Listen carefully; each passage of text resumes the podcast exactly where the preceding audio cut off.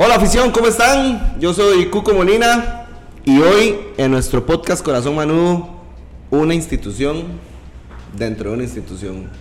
Walter Rodríguez Vega. Rodrigo, gracias, muy amable. Walterciño, muchas gracias por, por estar acá. Estamos esperando desde hace bastante. No, gracias a usted por la invitación. Definitivamente me siento halagado de que me tomen en consideración para estar aquí. Y bueno, vamos a ver en qué le ayudamos con todo esto.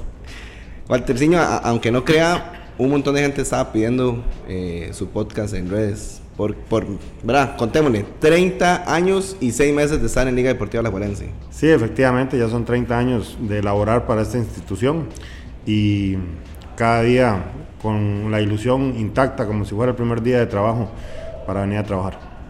Cuénteme, ¿a, dónde nació Walter? Eh, ¿De dónde es oriundo? ¿Y cómo llegó a Liga Deportiva Alajuelense? Yo soy eh, oriundo de barrio del Llano de Alajuela, barrio Los Higuerones. Está a 300 metros del estadio Alejandro Morera Soto. Ahí, en esa zona, nací, me crié y toda mi vida la he pasado ahí. Yo llego a Liga Deportiva Alajuelense porque mi papá era el jefe de seguridad y mantenimiento del- de la liga. Entonces, el utilero, don Santiago Jiménez, que en paz descanse, este, había sacado un mes de vacaciones para visitar una familia en Estados Unidos. Como yo estaba en vacaciones del colegio, me hicieron la invitación de que si quería trabajar ese mes, solamente un mes era. Por supuesto que lo acepté. Y después del mes, don Iván Brás me dijo que si le gustaba la idea de continuar, porque don Santiago ya se iba a pensionar después de 36 años de, de laborar para la liga, y lo tomé. Claro, encantado de la vida, lo, lo tomé y, aquí estamos. Lo que era un mes ya se volvió en 30 años de trabajo. Pucha, ¿y el cole qué? El colegio, bueno, ese año no lo terminé y después lo retomé en el colegio eh, nocturno, saqué bachillerato y después eh, continué con, con clases de la universidad. Walter, llegaste a los 15 años, ¿cierto? A Liga Deportiva Alajuelense. Don Santiago, ¿verdad? que en paz descanse. Y bueno, él, él se pensionó y quedaste vos con Marvin, que Marvin era como el segundo utilero. Marvin Vega, sí. El orden era así, don Santiago y Marvin. Luego don Santiago se pensiona y queda Marvin y en colaboración eh, llego yo a, ayudarle a Marvin con todo lo que, era la parte de utilería. En esa época trabajamos eh, medio tiempo de utileros y el otro medio tiempo en las tardes lo hacíamos como mensajeros. Teníamos que ir a entregar la mensajería de la liga en las tardes. Mi compañero de mensajería era nada más y nada menos que Ronald Lavala Gómez. Muy Entonces, los dos íbamos a entrenamientos en las mañanas y en las tardes nos íbamos a, a repartir mensajería. Un dato vacilón es que teníamos una bicicleta. Entonces nos peleábamos la bicicleta para ver quién se iba a hacer los, los, Los mandados en bicicleta y quién tenía que irse caminando. Pero bueno, son anécdotas que... O sea, ya la- ¿cuántos años tenía la bala en ese tiempo? La hora tiene la misma edad mía. Él, él nació el 24 de enero. Yo nací el 23 de enero. Hijo de pucha. O sea, yo soy mayor un día, él tiene la misma edad mía. Teníamos 15 años en ese momento. O sea, y él entrenaba con Liga Menor, bueno, en ese Con el alto era rendimiento. Al alto. Sí. Y breteaba con la liga después. Ajá, E- exactamente. Es cierto que la historia de Walter es que él llega como mensajero y que se prueba, o no, o esa historia no, no es real. No, no, no. Él, yo entiendo, a lo que yo recuerdo, él ya pertenecía a las ligas menores. Ya él era eh, jugador del alto rendimiento. Un alto rendimiento increíble. Te puedo mencionar de ese alto rendimiento a Ricardo González, Luis Marín, este, bueno, eh, Wilson Muñoz. Todos esos jugadores tenían ese alto rendimiento. La Gómez. ¿Qué pasó? Y era un equipazo. Y, y la bala sí, eh, ya era entrenador, ya era jugador de- del alto rendimiento, entonces lo tenían ahí y lo utilizaban también como, como, como mensajero en las tardes. Walter, estamos hablando que, dijo, pucha, o sea, desde compañeros de brete hasta a la, a la- la parte que te, que te tocaba trabajarles, 1990, finales de 1990 me dijiste que llegaste. Finales del 91. Finales del Diciembre 91. del 91. Bueno, yo estaba naciendo. Imagínense. Yo nací en 23 de mayo del 91. Si no me falla la memoria, Javier Delgado, eh, todavía estaba en Machillo. Eh, me, se refiere a los compañeros de mi primer, equipo, con el que trabajé. Claro, está Javier Delgado, Fernando Sosa, Joaquín Guillén, Alexis Rojas, Paul Mayorga, Pavel Caroch, eh, Alejandro González. Alejandro González. Eh, no, Alejandro González no estaba allá. El portero Alejandro González. Ah, en 1991 llega Superman Rojas. Llega Superman, está Paul Mayorga, Superman. Y después, este. Oscar Valverde, Maximilian Peinado. Bueno, era un equipazo. La liga quedó campeón, bicampeón ese año.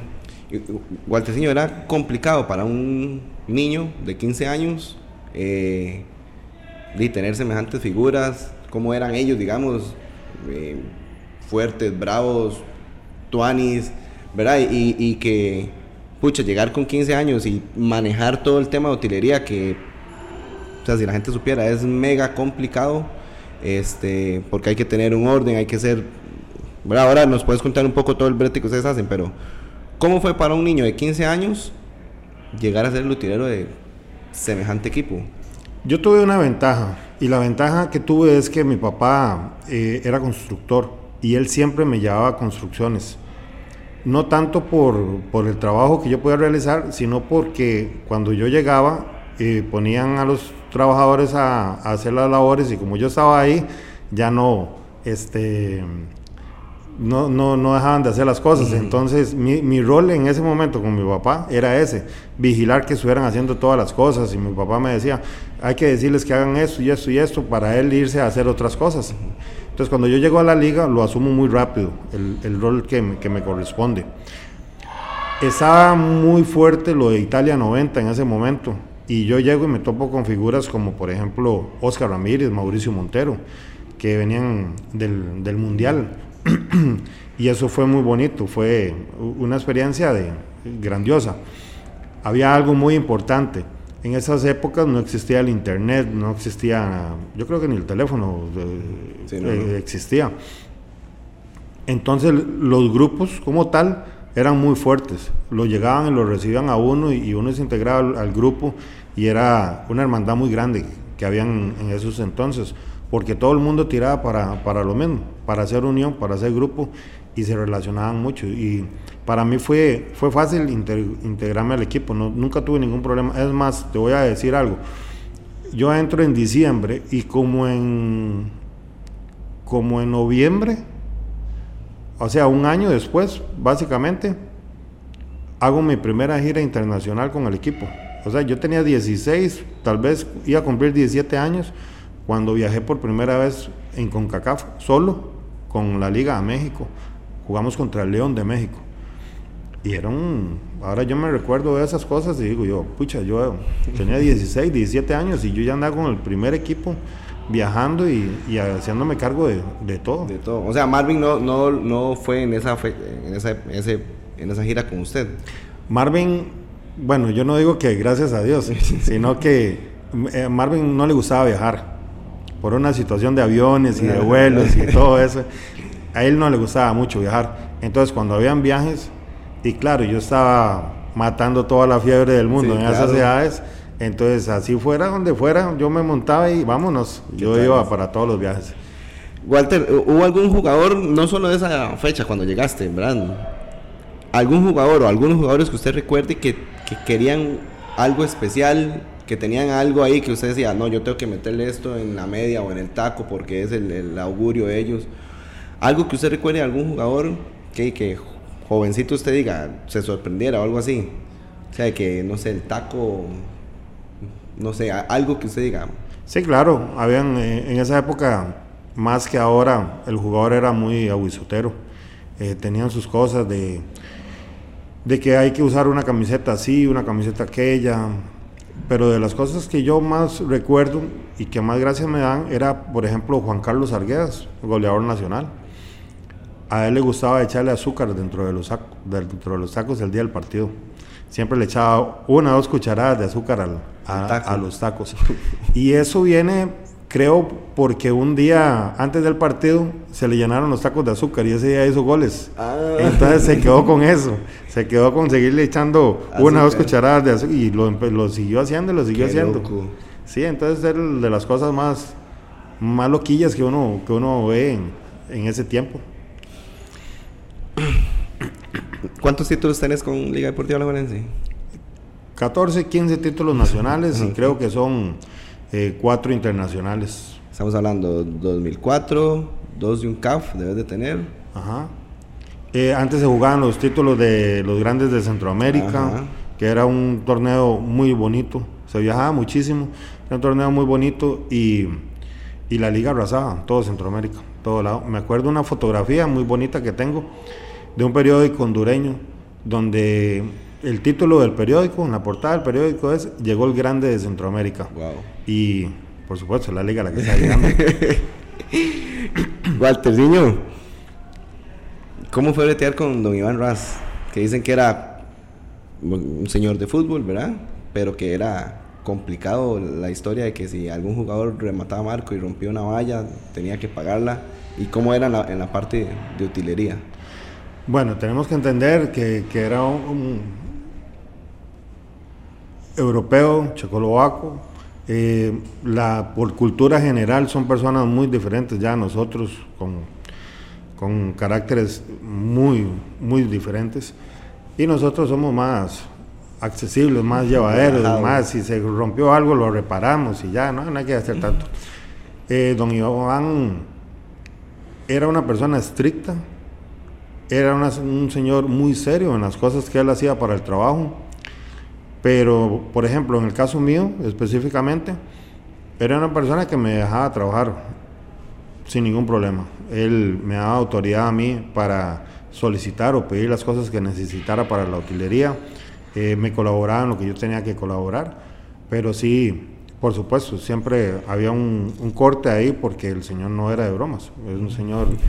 Pero yo siento que él sí, sí trabajaba mucho eh, en pro de la institución, en mejorar muchas cosas que tal vez para hoy, para todos nosotros, son cosas muy, muy comunes, pero que a diferencia de aquellas épocas, este, no era tan común, no era tan, tan sencillas de, de ordenar. Yo creo que hubo un antes y un después con él. ¿no? O sea, yo no, lo- no, no, lo, no lo vi trabajar ni como técnico ni como gerente deportivo. Pero yo, yo hablaba con, con Agustín y yo le decía, fue una época tan marcada que aún seguimos recordando a, don Iván. a don Iván, ¿verdad? Y a, a luego otro técnico que tuvimos que se me va el nombre, este, que trajo él. Pero o sea, eso, eso que me decís es muy importante para que puedan recordar eh, la afición que nos ve, los que pudieron vivir eso y los que no vivimos eso, de que fue una época dorada para Liga Deportiva Alajuelense en el tema de que cambiamos deportivamente, cambiamos como institución, mejoramos un, un montón de cosas. Y, y le comento esto, Walter, porque mm, usted más que nadie, tal vez Mingo y, Marvin o, o Gatico, que tienen, que creo que son las cuatro personas con más años acá, nos pueden decir qué tanto cambió Liga Deportiva Alajuelense en, en esa época. Sí, claro, administra- ad- administrativamente cambió un montón. Bueno, no me voy a meter en temas de finanzas, ni mucho menos, pero administrativamente cambió muchas cosas. Nos empezaron a dar cosas que, que antes no teníamos. Y cosas tan simples dentro del camerino, como por ejemplo, antes de él, este, llegabas al camerino, terminaba el partido de la primera división y el camerino en realidad era como, como un camerino de canchas abiertas, ahí entraba todo el mundo. Ahí entraban los amigos de los amigos, los directivos, este, el otro, chiquitos, que todo el mundo que quería entrar podía entrar al camerino. Con la llegada de él se fueron cambiando esas cosas. Fueron mejorando este, condiciones eh, deportivas a los jugadores en ropa, en marcas, en, en, por ejemplo, eh, hoy por hoy vos llegás y a un, a un jugador se le da de una sola vez, ingresando nomás, se le da su buzo, su maletín, su maleta de viaje, este, todo ese tipo de cosas. En ese entonces eso no era normal. Hoy por hoy es parte de todos nosotros y ya nosotros lo vemos como algo que, o sea, que es Por default. Sí, por, por, por trabajo hay que hacerlo. Pero en esa época no. Y él vino y empezó a cambiar todas esas cosas. ¿Qué hacen esas cosas? Profesionalizar el equipo, verlo desde otro punto de vista. Incluso, te voy a contar, para una época de Don Iván, nosotros fuimos, creo que es la única vez, o al menos en mis 30 años, que hizo ir a la liga en traje entero a un clásico. Yo me acuerdo cuando nosotros nos bajamos del autobús y los jugadores empezaron a bajar en traje entero al, al, estadio. al estadio. Los morados querían matarnos los jugadores, este, que estos más que se están creyendo y que se están, pero era un plus. Claro, es, nos decía, es el mejor partido que se juega, es la mejor, eh, la fiesta más linda que se vive con, contra un equipo, este, como, como ¿Cómo hay que hacerlo entonces? De la mejor manera. Y la mejor manera es con una buena presentación, llegar de la mejor calidad. Nos hizo ir en traje entero a ese partido. Wow. Sí, vuelvo a repetir, o sea, todavía se habla de, Don Iván y detalles como esos han, cambiado el fútbol y me quedo con eso, Walter, de, que Don Iván vino a profesionalizar eh, o a cambiar la manera de ver el fútbol en, Costa Rica. Sin duda alguna, sin duda alguna. Bueno, sí, ahora que mencionabas el camerino, yo quisiera que nos contés, es que digamos, tenemos la oportunidad de tener a alguien que ha estado en miles de camerinos, bueno, miles de, de, grupos, el mismo camerino, pero miles de, compañeros, o cientos. Y hay vainas que la afición nunca, sabe, ¿verdad? O, cosas que se hablan, pero no desde, desde adentro.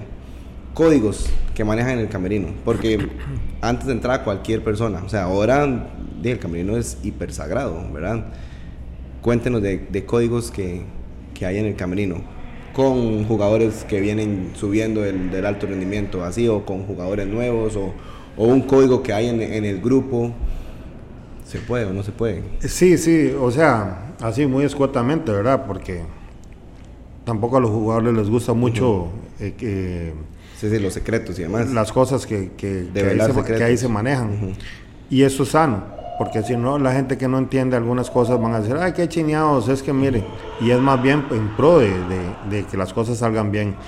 Este, me lo dije muy claro, he estado un montón de camerinos, entonces a través de 30 años han cambiado muchas cosas.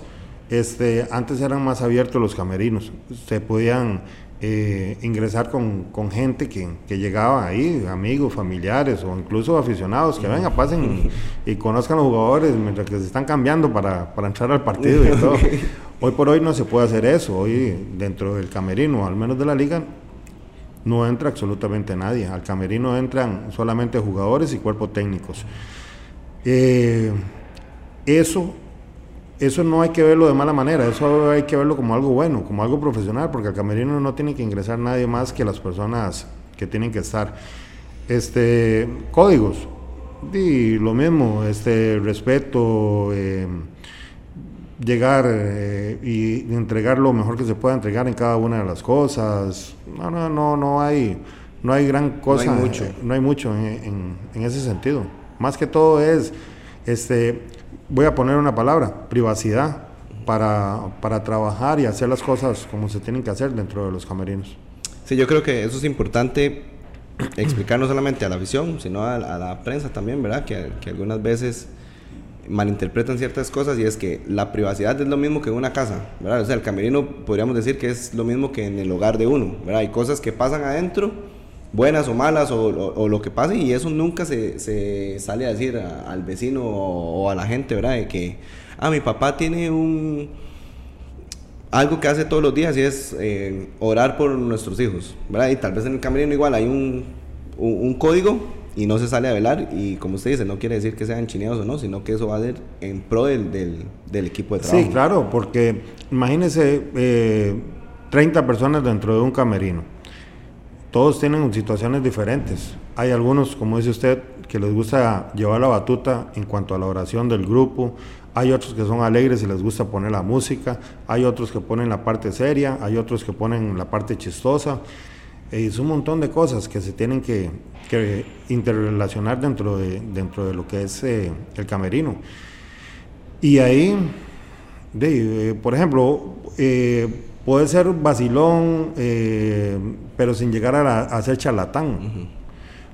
Puedes eh, llegar a, a la oración y, llevar la batuta en ese sentido, sin llegar a ser un pastor tampoco. Entonces cada una de las cosas tiene que nivelarse mucho para, para que todo en el camerino fluya bien. Walter, ¿qué, qué, qué tan complicado es o cómo has hecho para atender 30 personalidades diferentes? Vos y Mario, pero ahí sos el, el, líder del departamento y que esas 30 personas puedan estar cambiando de cada cierto tiempo. Ha sido complicado manejar 30 personalidades diferentes en todos los sentidos, porque te toca desde cómo le gusta que le entreguemos las cosas a cómo le gusta que se lo acomodemos, ¿verdad? Hay un sinfín de, de trabajo que tenés, cómo hacer para que voy a echarte miel, digamos. Has hecho un trabajo excelente porque son 30 años y 6 meses en la institución. Quiere decir que todos los jugadores que han pasado por las manos de Walter han estado felices. Sí, mire, verás que eh, una de las cosas que más me alegran ahora cuando la liga cumplió los 100 años, que se hizo una actividad en el estadio muy bonita, que hubieron exjugadores invitados, eh, es tan bonito ver que vengan y lo, saluden a uno y lo abracen y lo recuerden. Y uno dice, pucha, algo dejé en, los jugadores que, que, reaccionan de esa manera. Vienen con una cordialidad y, unos saludos tan bonitos. Eh, eso de, cómo manejar 30 personalidades, solamente los años se lo da uno. Al principio tal vez uno cometía errores. Este, hay personas que le gustan las bromas, hay otros que no les gustan las bromas. Hay unos que son muy ordenados, otros que son totalmente desordenados. Es, uno tiene simplemente que, que ver el tipo de jugador con el que está trabajando y adaptarse a, las cosas de ellos. Como yo ya tengo tantos años aquí en la liga, ya ellos no me ponen las reglas a mí, sino que más bien uno les ayuda a orientarse para que ellos se adapten al grupo que están llegando. Cuando llega un jugador nuevo, uno les explica y, y lo conduce por el camino correcto para que no cometan errores ahí y que se vuelvan a tener eh, algún inconveniente, puesto que ya tenemos un orden establecido en muchas cosas, especialmente en lo que estamos hablando en utilería.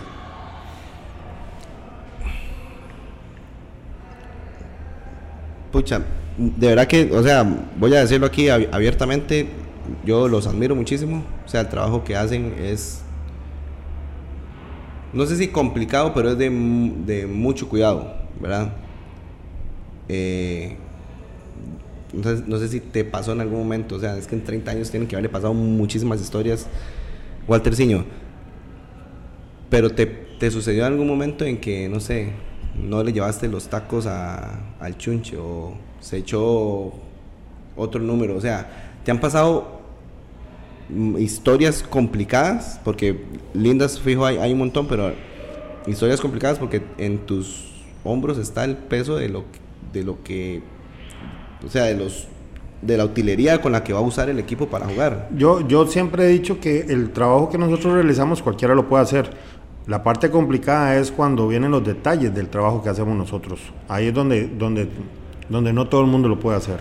Por ejemplo, eh, vos no le podés llegar a decir a, a Brian Ruiz, Brian, ¿qué, ¿qué, torta? No le traje los tacos. No tal vez solo por él, sino por lo que significa él en un partido. O sea, imagínese decirle al entrenador, profe, Brian no puede jugar porque se me olvidaron los sacos. O no le traje la camisa a Brian. Esos detallitos son los detallitos que uno tiene que manejar con mucho cuidado. Porque no solamente es el hecho de, no llevarle algo a un jugador, sino que los jugadores de la liga son jugadores eh, eh, que económicamente cuestan mucho, como para uno jalarse una torta y, que no puedan utilizarlos en un partido por una torta de uno. Sí, que se juega mucho. Se juega tres puntos de la afición, ¿verdad? Y que, que, por un error de alguien. Claro, claro. No, no, no. Esos, esas cosas no se pueden dar. Eh, hay que llevarles muchas cosas. La gente a veces me dicen, Ay, qué rico se la tira usted. Y ya la, la, camisa, la pantaloneta y los tacos, ya. y en realidad es un montón de cosas que van detrás de, de todos ellos. Este le voy a poner un ejemplo. Nosotros vamos a jugar a Punta Arenas en pleno verano. y decimos, tenemos que llevar tacos de hule y tacos de tornillo para, para el partido. Y mucha gente me dice, pero ¿para qué tacos de tornillo si estamos en pleno verano y cuándo va a llover en, en Punta Arenas? Y si le echan agua a la cancha toda la noche y esa cancha amanece totalmente mojada, ¿qué le digo yo al jugador? ¿Qué le digo yo a un portero? Mira, no, no le eché los tacos porque se me olvidaron. Entonces hay que manejar esos detallitos con mucho cuidado porque es mejor que sobre que no que le falte a uno al final eh, las cosas. Eso que mencionabas de que, bueno, estaría Tony llevar a alguien que diga que se la tiran rico y cuando vean, creo que me habías contado una historia de, no sé si es del Estadio de Salvador, que tenían que tienen que subir las cajas al, al camerino arriba. ¿Nos puede contar un sí, poco sí, claro. Eh, hay dos estadios muy complicados, que es el del Salvador, el Cuscatlán y el estadio Cruz Azul, el estadio Azul en México, porque de nivel de calle a camerinos pueden haber unas 250 gradas más o menos. Y hay que bajar con toda esa utilería y hay que volver a subir con toda esa utilería luego. Y le estamos hablando de maletines muy pesados, cosas muy pesadas. Eh, los traslados en aeropuertos cuando se viajan no es que uno va de paseo, es muchísimo el material que se, que se maneja, son perfectamente se pueden manejar 400, 500 kilos de, utilería, este, llegar a los hoteles, desempacar todo, alistar todo para el entrenamiento, irse para el entrenamiento, llegar, recoger ropa, repartir ropa, mandar a lavar esa ropa, volverla a traer, volverla a repartir. El trabajo es complicado pero e igual que los jugadores, mucha gente dice, es que los jugadores no hacen nada más que, llegar el día del partido. Para, ser jugador hay que nacer con ese chip de querer ser jugador, porque no todo el mundo lo puede hacer. El trabajo del jugador es, es sacrificado, aunque la gente no lo entienda. Levantarse todos los días, venir a entrenar y tener buena actitud para poderlo hacer, eh, a veces se vuelve complicado. A veces nosotros no llegamos ni siquiera tres veces a la semana al gimnasio porque nos da pereza, pero a ellos no les puede dar pereza porque viven de eso. Tienen que venir todos los días a trabajar y a laborar y dele, y dele, y dele. El tema familia también, digamos, cumpleaños que se pierden, navidades, épocas importantes. Por supuesto, los fines de semana, cuando llega y, la esposa le dice, mira, es que hay un cumpleaños, sí, pero hay partido, no puedo ir. mira, es que los chiquillos van para la playa. Y, Sí, pero ya yo no puedo porque tenemos, jugamos ese día. Eh, todo eso son sacrificios, muy bien, que los jugadores lo, asumen y lo tienen que, vivir y hacer. Jugadores de los 90, esa década, que usted dijo, uff, o sea, top, crack. O sea, los mejores que he visto. Sí, eh, mira, aquí te voy a abrir un paréntesis porque en 30 años ha cambiado mucho el fútbol. Y a veces pienso que si yo tuviera una, varita mágica para traerme 3, 4 jugadores de los 90 y ponerlos a jugar ahora, creo que para ellos sería difícil jugar hoy en día en, en este fútbol que se está jugando. Si agarro una varita y pongo a cuatro o cinco de los mejores jugadores que tengo en este momento y me los llevo al 90, complicado también. Probablemente no jueguen tampoco. Entonces son son son muy complicados. La vida me dio el privilegio de ver jugadores en la liga como por ejemplo y trabajar con ellos. Indudable, Froilán Ledesma, o sea, un crack en todo el sentido de la palabra. Este Hernán Fernando Sosa, que en paz descanse. Paz descanse. ¿Qué jugador. Joaquín Bernardo Guillén, otro jugador. ¿Qué podemos decir de Oscar Ramírez, del Chunche Montero, de Alvarito Solano? O sea, es que la época de los 90 estuvo llena de jugadores muy buenos. Eh, este, Rolando Fonseca iniciando sus, años. No, no, no. La época de los 90 la liga tenía montones de Alexis Rojas, tenía montones de jugadores que, que, sobresalían. Walter, hay una historia que no sé si, me, si te acordás de ella, que creo que fue Marvin el que me contó que venían ustedes de viaje en avión y tenían iban para un partido y que tenían que llegar temprano o lo más rápido y que Pinto se levantó y fue a hablar con el con el piloto para ver si podían llegar más temprano. No, sé si te acuerdas de esa, de esa, historia. Sí, bueno, eso fue en México. En México nosotros veníamos de, de, Aguasca, de San Luis Potosí hacia el DF. En el DF teníamos que hacer la conexión con el otro vuelo. Y, y resulta que, que el vuelo de San Luis eh, eran tres vuelos porque el, avión era muy pequeño. Entonces se vinieron en tres vuelos. Y faltaba el último vuelo en llegar y no llegaba. Ya, ya el, el, vuelo de conexión se iba a ir sin, sin, los jugadores que faltaban. Entonces Jorge Luis fue y habló con la señora de, de, ahí, del, del aeropuerto. del aeropuerto. Dígale al piloto que por favor, que no aterrice en la otra pista, que aterrice en esta pista porque, porque si no nos va a dejar el vuelo. Y son cosas reales que la gente... ¿Y qué le dijeron? ¿qué le... le van a decir? Se pusieron a reír porque ¿cómo le van a decir? Y es verdad, o sea, él llegó y le dijo a la señora que por favor llamara al piloto. Esos aeropuertos son muy grandes, tienen varias pistas. Que por favor aterrizaran en, la primera pista para que no tuvieran que, esperar más los jugadores. que bajar. Crack, eh, los 2000. Bueno, época dorada. ¿Cuál, ¿Cuál, es tu época más dorada? La, la que vos, o sea, digas, pucha, Cuco. O sea, me volvería, volvería a vivirla eh, fue excepcional, ganamos títulos, no ganamos, pero... Mire, la eh, Liga Deportiva Alajuelense, cuando yo ingreso en el 91, viene de ser campeón en el Estadio Ricardo Zaprisa. Último título que ganamos ahí en el Ricardo Zaprisa, por cierto. Del 91 al 2005, la liga arrasó con todo lo que se le puso por delante ahí es, ocasionalmente quedó Saprisa, quedó Heredia de campeón, este, pero todo lo demás lo ganaba la liga. La liga, véalo de esta manera, Cuco, se jugaba un torneo a cuatro vueltas, 54 partidos. Duraba un año entero el campeonato. Y la liga en ese torneo perdía tres, cuatro partidos al año. Al año. O sea, era un equipo súper ganador en todo el sentido de la palabra. Entonces, si usted me dice una época dorada, este, di, es que en el 90 ganamos todo. Del 2000 al, al 2005 fuimos tetracampeones. Fuimos, Con cacao. fuimos campeones. El torneo siguiente, creo que perdimos el torneo. Fuimos bicampeones, después que otro equipo campeón, y después fuimos tetracampeones. Wow, O sea, en, siete títulos.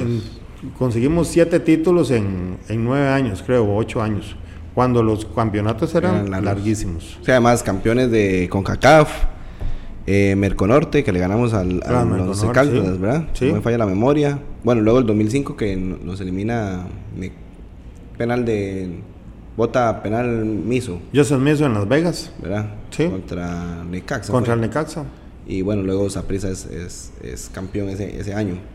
Pero sí, entonces te quedas con esa, con esa época. Esa que no quiere decir que no hayas disfrutado 30 pues, años, ¿verdad? por supuesto, por supuesto. Han habido equipos muy buenos.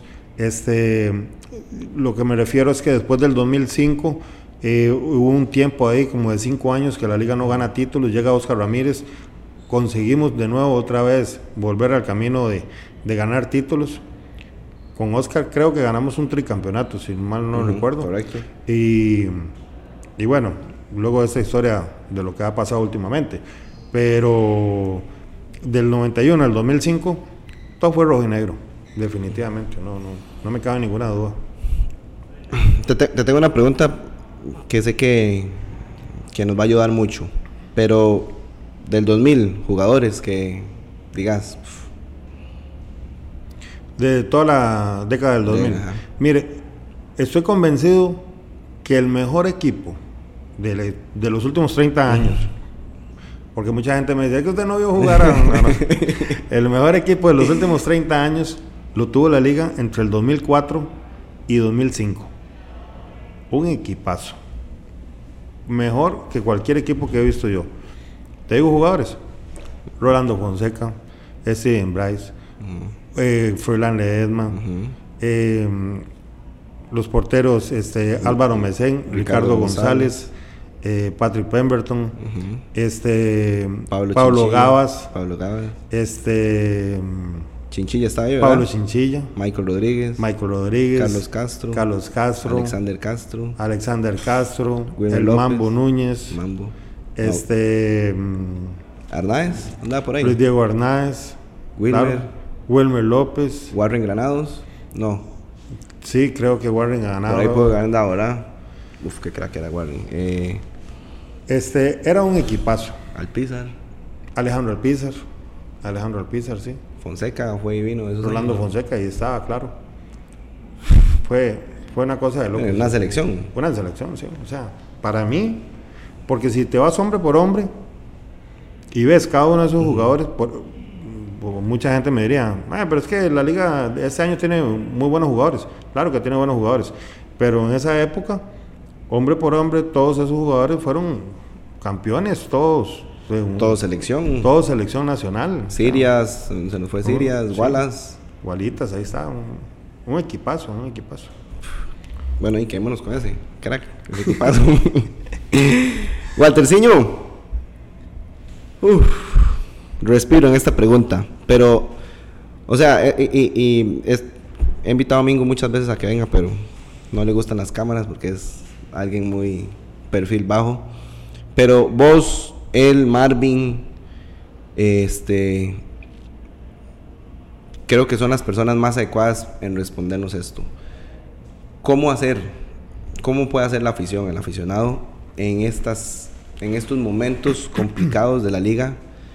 Y vos que te tenés que mesurar, pero adentro sentís un montón de sentimientos, ¿verdad? Cuando ganamos, cuando perdemos y más vos que es tu trabajo, que estás adentro, que compartís con tus compañeros y que luchan durante 22 jornadas, 24 jornadas para ser campeones y no se da.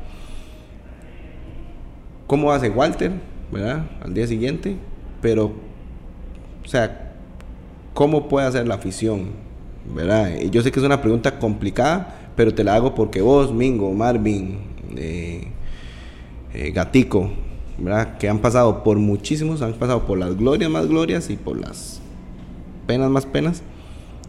Creo que ustedes son los, los- las personas adecuadas en, en- poder dar un consejo o- o una frase para que la afición pueda comprender ciertas cosas que pasan en el fútbol y también sobrellevar estos, estos dolores y, y tristezas que nos dan.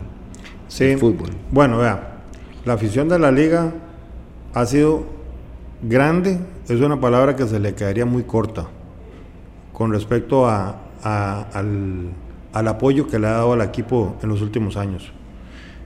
Esta afición se ha comportado como la mejor afición que he visto yo, incluso con otros equipos que han quedado campeones y, no han tenido el respaldo que ha tenido de parte del aficionado.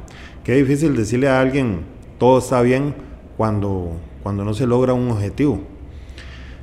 Cuesta hacerle ver eso a la gente. Yo sí le digo una cosa. Aquí hay gente que ha sufrido, que ha llorado. He visto gente de, de rodillas dentro del camerino. La gente no puede creer que termine el partido, se vayan y se van para la casa tranquilamente. Aquí hay un camerino muy dolido y que, que las cosas que han pasado no, no nos gustan, pero no lo han hecho intencionalmente. Lo más importante para mí en este momento y que me alegra y que me llena de optimismo es que sé el buen trabajo que se está haciendo internamente aquí en la liga. La liga en algún momento va a lograr ese torneo, va a lograr ese campeonato y se va a venir grandes cosas para la liga, porque la liga, la línea de trabajo que lleva es excelente. Los trabajos que se está haciendo aquí en el CAR es excelente y la cosecha de jugadores que vienen para, para arriba le van a dar frutos y armas a la liga por muchísimos años más. Entonces yo pienso que lo mejor que uno le pueda dar en este, en este momento un consejo a la afición sería que esperen lo que viene porque lo, lo mejor de esta liga va a llegar y va, en algún momento va a dar frutos todo el buen trabajo que se está haciendo aquí. Sí, creer que es complicado, ¿verdad? Como vos decís, pedir que, que crean, pero en el trabajo que se viene realizando en los últimos tres años con, con todo el CAR, la línea que vos decís que... la gente lo, lo, a la gente le cuesta más percibirlo porque, porque ellos no ven el trabajo de nosotros diario. Yo lo veo, yo veo el trabajo, yo, yo con mi experiencia de 30 años, yo veo el trabajo que se está realizando aquí y se está haciendo muy buen trabajo. Tiene que dar frutos en algún momento y en ese momento cuando dé frutos va a ser una cosa extraordinaria. Walter, si pudieras cambiar algo del fútbol nacional para mejorarlo en tus 30 años. Claro, cambiaría muchas cosas. Creo que creo que la que lo primero que cambiaría es este el formato del campeonato. Definitivamente es un formato que no que no ayuda en nada. No lo estoy diciendo porque la liga haya perdido los últimos torneos. Lo estoy diciendo porque eh, vos sabés que, que, mientras que llegues de cuarto a una distancia final, este, puedes ser campeón. Es un campeonato donde, a razón de ejemplo, la liga gana o pasa invicto 24 partidos, pierde uno y queda eliminado. Y otros equipos pierden siete partidos en un campeonato y son campeones. O sea, no, no. Sí, no premia la mediocridad. no pueden haber esas diferencias. No puede haber un campeonato donde el primer lugar le tenga 15, 20 puntos al, al cuarto lugar y que ese cuarto lugar quede campeón. O sea, yo creo que, que si quisiéramos mejorar en algo sería eso. ¿Sabe por qué, Cuco? Porque al final este, cuando yo te digo de lo que la liga está formando, yo veo mucho a, futuro con, por ejemplo, la cantidad de jugadores que la liga le va a dar a la selección nacional de Costa Rica. Yo quería mencionar eso. Pero cuando, cuando vos tenés un equipo que se conforma con jugar los últimos cuatro partidos este, y ser campeón, y claro, tener una afición contenta porque en cuatro partidos logró ser campeón, eso no te genera nada, eso no te va a dejar nada para, para muy bonito el campeonato, muy lindo todo, pero, pero a, razón de enseñanza y de profesionalismo, eso no le deja nada al país. Sí, además de que afectamos eh, la selección también, los jugadores eh, con un ritmo no como las otras ligas, ¿verdad? Que pasan con un ritmo constante todo el año porque juegan todo el año, eh, o torneos largos, o, un torneo que premia a la constancia de los clubes, y al final de cuentas eso no solamente afecta el fútbol, o sea, afecta el, torneo como tal, sino que afecta el fútbol y la selección. Y, lo vemos en temas de planificación, ¿verdad? Ahora vamos a jugar un torneo en dos meses y medio eh, eh, para ir a un mes al mundial y luego torneo de copa intercalado ahí que, que, se está valorando. Que para ustedes es complicadísimo también el, el tema, o sea, lo digo toda la parte deportiva, ¿verdad? Domingo, lunes, domingo, lunes, domingo, lunes, eh, perdón, domingo, miércoles, domingo, miércoles. Sí eh, de locos. No puedo irme sin esta pregunta. En 30 años, ¿han habido momentos en que salen opciones laborales para Walter? Eh, ¿Verdad? E irse de Liga Deportiva a la Juelense. Que estoy seguro que sí han habido. ¿Y cómo Walter se frena o, toma la decisión de seguir en Liga Deportiva La Juelense? Sí, eh, laboralmente he tenido propuestas y buenas propuestas, pero al final hay que tomar en consideración muchas cosas. Hay que tomar en consideración este, la familia, mis estudios que estaba haciendo en esos momentos, este, la cercanía con el trabajo que tengo con respecto a donde yo vivo y, y sobre todo dos cosas muy importantes la estabilidad laboral que me da la liga y el amor que le tengo a esta institución. Que eso es, creo que las cosas principales, ¿verdad? que es que trabajamos de las cosas principales que, que definitivamente me hacen quedarme aquí. Y ahora con este proyecto, ni para qué. Yo siempre digo que es como un vicio, Liga Deportiva La ¿verdad? O sea, no un vicio, pero es como un amor ¿verdad? Porque sufrimos, amamos, sufrimos, amamos y, nos hace estar acá a, pesar de un montón de cosas Y es algo intangible porque el escudo siempre va a estar en la institución, ¿verdad? Y todos podemos pasar por aquí, pero la institución siempre va a estar. Y es algo que nos hace estar aquí. Yo apenas tengo seis. Sí, nosotros en ese momento estamos en una situación este, diferente. Porque te voy a decir, en la parte eh, deportiva, en el sentido de, logros, la gente no está contenta. Nosotros no estamos contentos. Hace falta ese título, ese anhelado, eh, ese anhelado campeonato. Pero, pero por el otro lado, estamos viviendo una época de, de cambio en la liga increíble. Esto del CAR es simple y sencillamente este, el futuro para donde tienen que llegar todos los equipos de Costa Rica. Yo, por ejemplo, veo a veces este, algunos periodistas que critican mucho el CAR y que le tiran durísimo el CAR. Bueno, yo no sé si son periodistas o son comentaristas, pero ahí están en la televisión. Y yo digo, ellos no se dan cuenta la cantidad de niños que vienen y día a día desayunan, almuerzan, cenan aquí, estudian aquí, se preparan aquí. ¿Cuántas, ¿Cuántos niños vienen todos los días a entrenar aquí porque prefirieron un balón en vez de un vicio?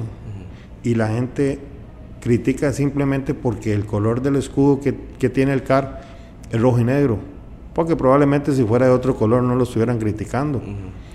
A veces hay que que investigar y meterse un poquito más a fondo y darse cuenta de, lo bueno que es todo este proyecto, para dónde nos va a llevar y a, dónde vamos a llegar con, todo eso.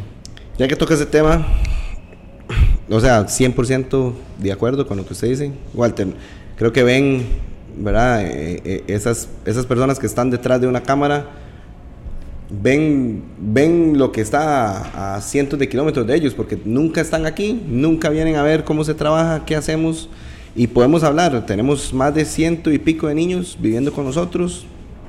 Desayuno, merienda, almuerzo, café, cena, nutrición, psicología, colegio, escuela, inglés, universidad. Y te voy a dar una más, que es de las más importantes, formación de vida para cada uno de esos niños que es, es un tema que, que a mí me da mucha cólera porque uno en la televisión dice, pero ¿para qué el CAR? ¿Para qué esto si no hay un título? ¿Cómo? Por favor, vayan, investiguen, desen cuenta de lo maravilloso que es este proyecto. Sí, no, solamente... Este proyecto no es un proyecto liga. Yo siempre se lo he dicho a mucha gente. Este proyecto es un proyecto eh, eh, casi que... País. Casi país. que país, porque, porque si te vas a, a preguntarle a los niños que están aquí en residencia, hay de todo el país, de Guanacaste, de Punta Arenas, de Limón, de todo lado. Y la felicidad de los papás, independientemente del color de equipo que tengan los papás, la felicidad de los papás cuando vienen y se les da una oportunidad de estas a un niño para que puedan estar aquí. Que como vos decías, nos va a dar réditos deportivos, pero también es un tema social en el que Liga Deportiva de la Juelense está aportando a la sociedad costarricense. y y de verdad, o sea, que, que eso que vos decías, si, si, fueran otros colores, tal vez no los, no los criticarían, ¿verdad? Pero la formación de vida, y, y me quedo con eso, Walter, que está provocando Liga Deportiva Alajuelense en la sociedad costarricense, eh, ningún otro club lo hace en este momento, que queremos que ojalá otros clubes se sumen porque es un tema país, como mencionamos. Pero ya que y, aprovecho los, los comentaristas o periodistas o personas detrás de, una cámara, un Twitter, un Facebook. Yo creo que deberíamos de pensar un poco más lo que decimos para no sembrar odio. Porque lo que hacemos es cuando estas personas hablan mal de la liga y empiezan a, y empiezan a sembrar odio en la afición de Liga Deportiva La Valencia para que se volteen contra de su equipo. Igual a la afición, o sea, no creer en muchas cosas que dicen los, los medios, y, lo dice Walter, 30 años de estar dentro de la institución más grande de Costa Rica y que ha pasado por desde don Iván Raz hasta este momento del CAR, que se está haciendo un buen proyecto social deportivo en Costa Rica. Eh, Cuco, allá por los años 92, 93, cuando empezó yo a viajar por primera vez con el equipo, visitábamos México y encontrábamos instalaciones como estas en equipos como el América, como el Cruz Azul, como el Necaxa. Y uno decía, este, ¿llegará algún día a tener algún equipo esas instalaciones en el país? Bueno, hoy por hoy las tenemos. Y qué mejor que sacarle provecho a todo eso. Y le repito, ya no es una cuestión de, de solo de liga, es una cuestión de formación, de, de juventud, de niños que, que, están en un buen camino, en un buen proceso de ser grandes personas para el día de mañana, independientemente que lleguen a ser eh, el nuevo eh, Brian Ruiz o Froilán Edma, independientemente de eso, no tenga duda que están creando un montón de, de niños, les están dando una oportunidad de vida diferente. Muchas gracias. No, gracias a usted, de verdad le agradezco mucho. No me lo imaginé estar sentado aquí en la silla caliente. Yo, Pero gracias a Dios, muy bien. Vieras que disfruté mucho porque me imaginé que íbamos a hablar como más de cosas que pasaban en, en el camerino y más, pero creo que hablamos cosas muy importantes eh, de fútbol, pero mucho más de un, de un, tema social y lo que ha hecho eh, Liga Deportiva La Claro que sí, es que la Liga es un equipo muy grande y y detrás de ellos hay montones de, de, compañeros de trabajo que trabajan día a día para seguir haciendo que esta institución es lo que es hoy por hoy. Gracias, Gualteciño, por tu trabajo durante 30 años. Estamos. De, de un aficionado. Muchas gracias, Coco. Afición, esto fue nuestro podcast Corazón Manudo. Yo soy Cuco Molina y hoy tuvimos a Walter Rodríguez.